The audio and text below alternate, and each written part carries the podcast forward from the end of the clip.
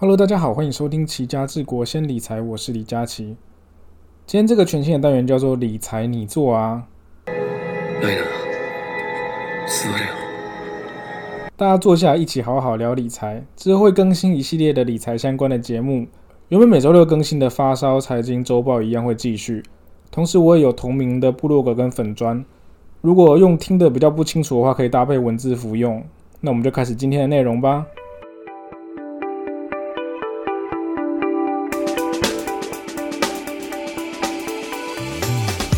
今天的主题是理财规划的基本观念，会跟大家聊聊说理财规划到底是什么东西。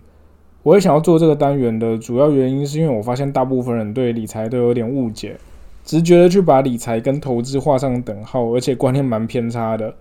之前在银行工作的时候，遇到客人说要理财，最常遇到的类型就是手上有一些闲钱，那完全不懂投资，也不愿意花时间研究的阿伯阿姨，劈头就说他要买那种保本保息有十趴的东西。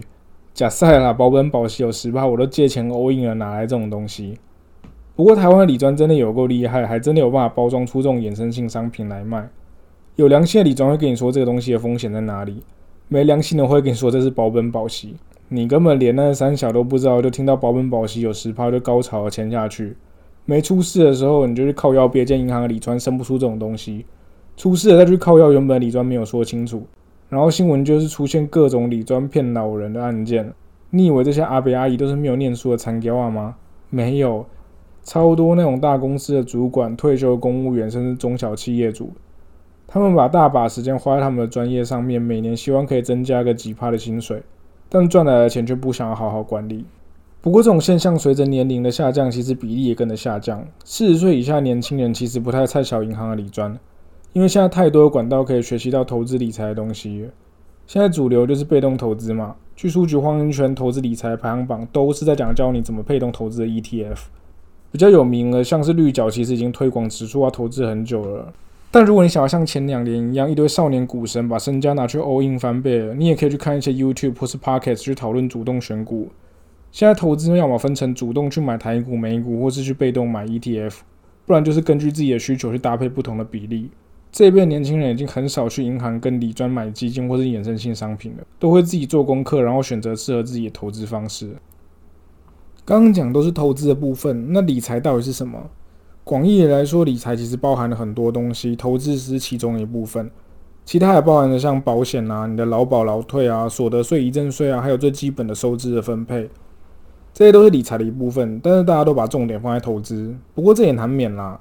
你看报章杂志都有投资理财的专栏，数据有一区是投资理财的专区，所以大家久而久之就把投资跟理财画上等号，然后重心都放在投资，不去管其他理财的东西。你去 PTT 或其他论坛上面看，讨论台股、美股甚至比特币的人都比讨论理财的人多好几倍。也因为这些东西有流量，所以像 YouTube、Podcast 或是部落格也都选择投资的主题。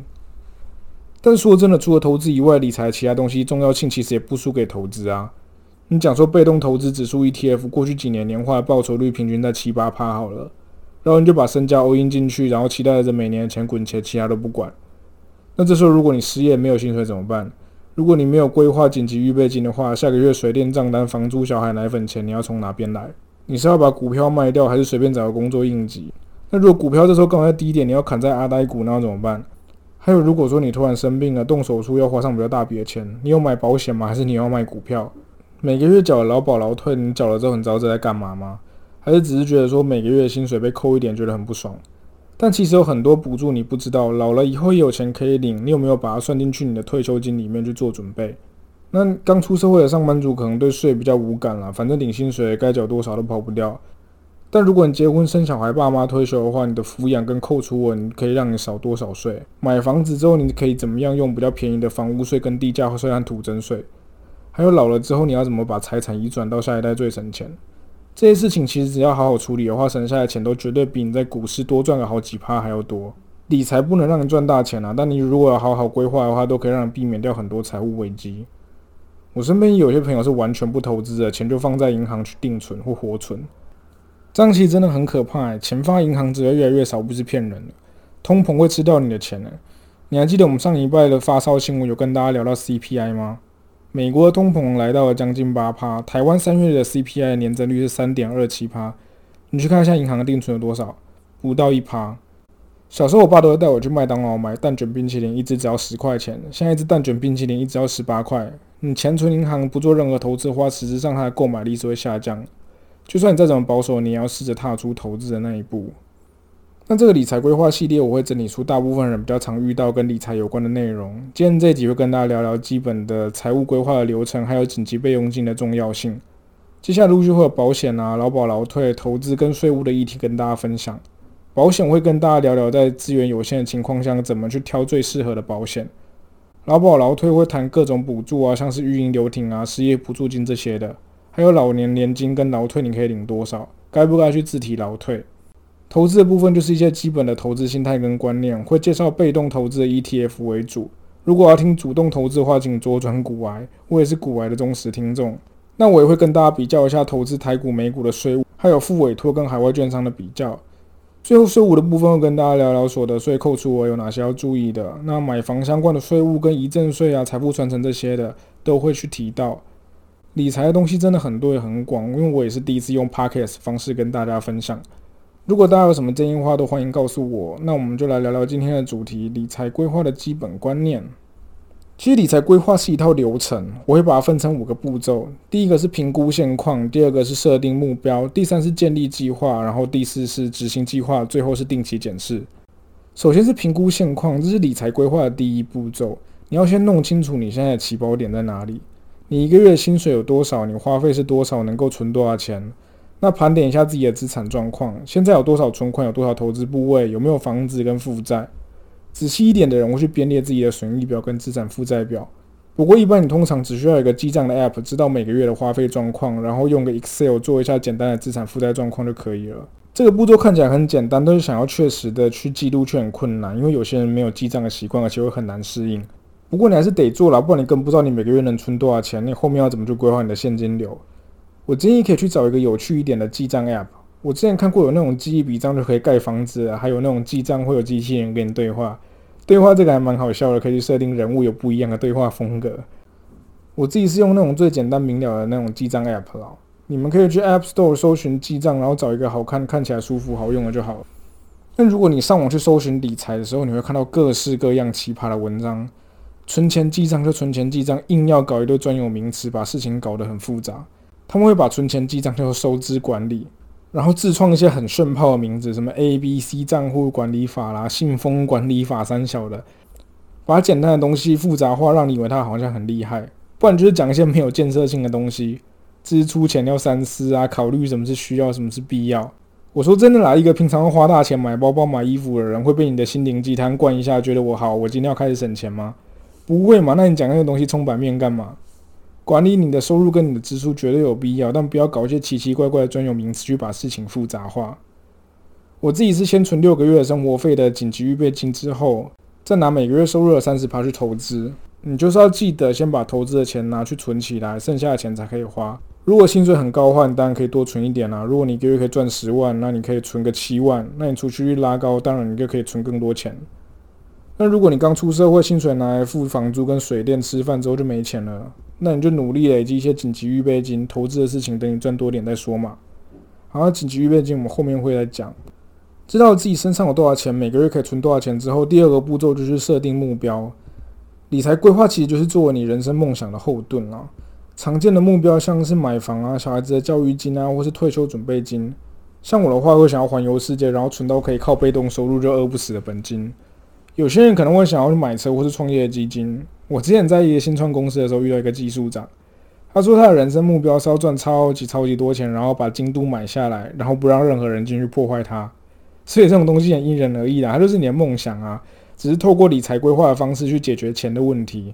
有一个目标，其实你在执行的时候会比较有动力。你可以根据优先顺序去设定不同的目标，当然目标越多越复杂，你在规划时候的难度就会比较高。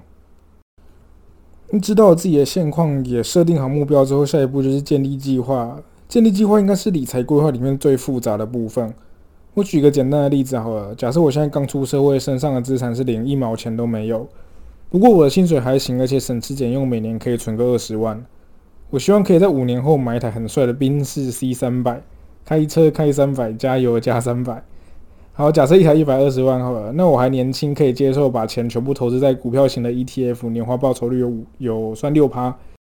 那一年投资二十万，五年的年化报酬率六趴去算的话，五年大概会有一百一十三万左右。这时候你会发现有个 gap，大概七万块。你可以选择增加每年投资的金额，或是降低目标。降低目标的话，可能就不要买 C 三百，被人家当八九，改买成 Camry 低调奢华，或是原本打算每年存二十万来去投资。那你一年少买一个包包，多存个两万块，那你可以达成买 C 三百的人生梦想，去晋升高档八九。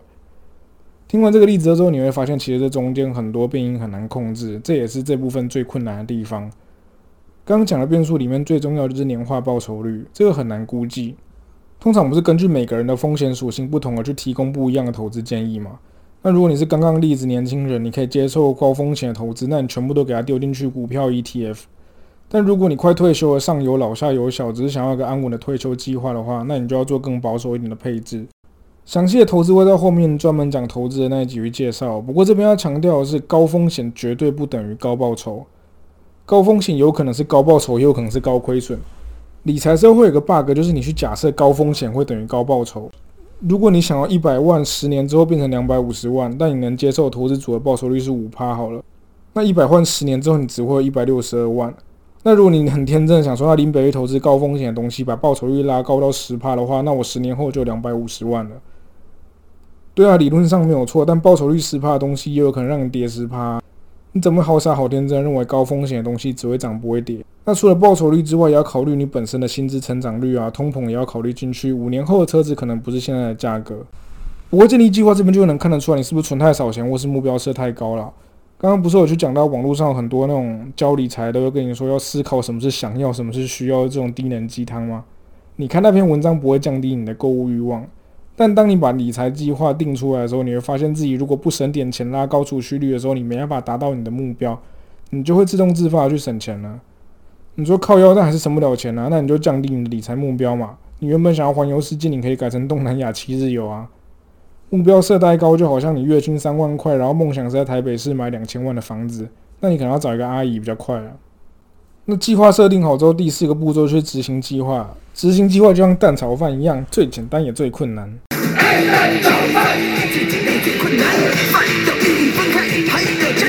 哈里的蛋炒饭你有没有听过吗？好啊，那执行计划好像只要按照计划做就行了。但偏偏你就是遇到无法照做的情况。原本你想要每个月拨五千块去买零零五零，谁知道进阶巨人突然出一个冰涨的限量等身抱枕，就把钱拿去买了。因为这个月不买，下个月就没了。或是你兴致勃勃的把钱都丢进去股市里，没想到遇到个是黑天鹅，什么变种病毒，或是哪里又开战，股市大跌，连跌个几天你撑不住了。明明很稳的东西，你还是把它卖掉。那这些东西都有可能导致你的计划无法进行，所以你还是要回到初衷。为什么会想要理财？你想要达到什么目标才能坚持到底啊？那最后就是定期检视啊，计划赶不上变化。其实做理财规划很多东西都是预测的，你去预测投资报酬率有多少，预测每年能存多少钱，那你预测你的通膨会影响生活费多少？但我们的生活随时都在改变，谁知道会不会明天被 HR 叫过去说你被 fire 没有工作，或是没有带套，老婆跟你说中奖突然多一个小孩，或是你某个远房亲戚过来，你突然多了一大笔遗产。所以，如果遇到这些特殊事件，或是每隔一段时间之后，你就要定期做一些调整跟检视。好了，那基本的理财规划流程讲完了，我想大家对于理财规划在干嘛比较有个概念。接下来，我想要讲一下紧急预备金的重要性。紧急预备金看名字就知道是紧急的时候会需要用到的钱。人生很常遇到一些不可预料的事情，让你突然没有收入。如果你是上班族的话，你也不知道明天会不会老板就把你 fire。或者说你是自己做生意的小老板，你也不会想到说突然来个疫情三级警戒，然后不能内用，没有客人。如果你一个人还好，哪怕那一下就过去。但如果你有小孩刚出生要喝奶奶，你就 GG 了。你会想要拉下脸跟亲朋好友借钱吗？或者说你存了好久的金融股，现在跌成这样，你舍得卖吗？那紧急预备金就是这时候派上用场的救命钱。通常紧急预备金都会准备六个月左右，六个月是因为主基数统计出来失业的平均周数换算成月数大概是五到六个月。所以不小心失业的话，准备六个月的备用金可以让你去找工作。不过实际的准备多少是因人而异啦。有些平常没有记账，无法去算出六个月的生活费的话，那你就用三个月的实领薪资去替代。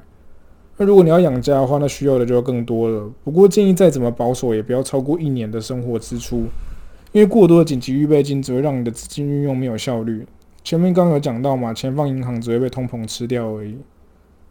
那紧急预备金就乖乖找一个高利的活存账户存起来。多叫紧急预备金，就是你随时都要动用到，不要再把这笔钱拿去投资。总之，如果你手上没有任何的存款的话，在开始投资之前，请先准备好你的紧急预备金，不要拿紧急预备金去消费或是投资。紧急预备金是拿来救命的，危机的时候你会感谢自己当初存下这笔钱。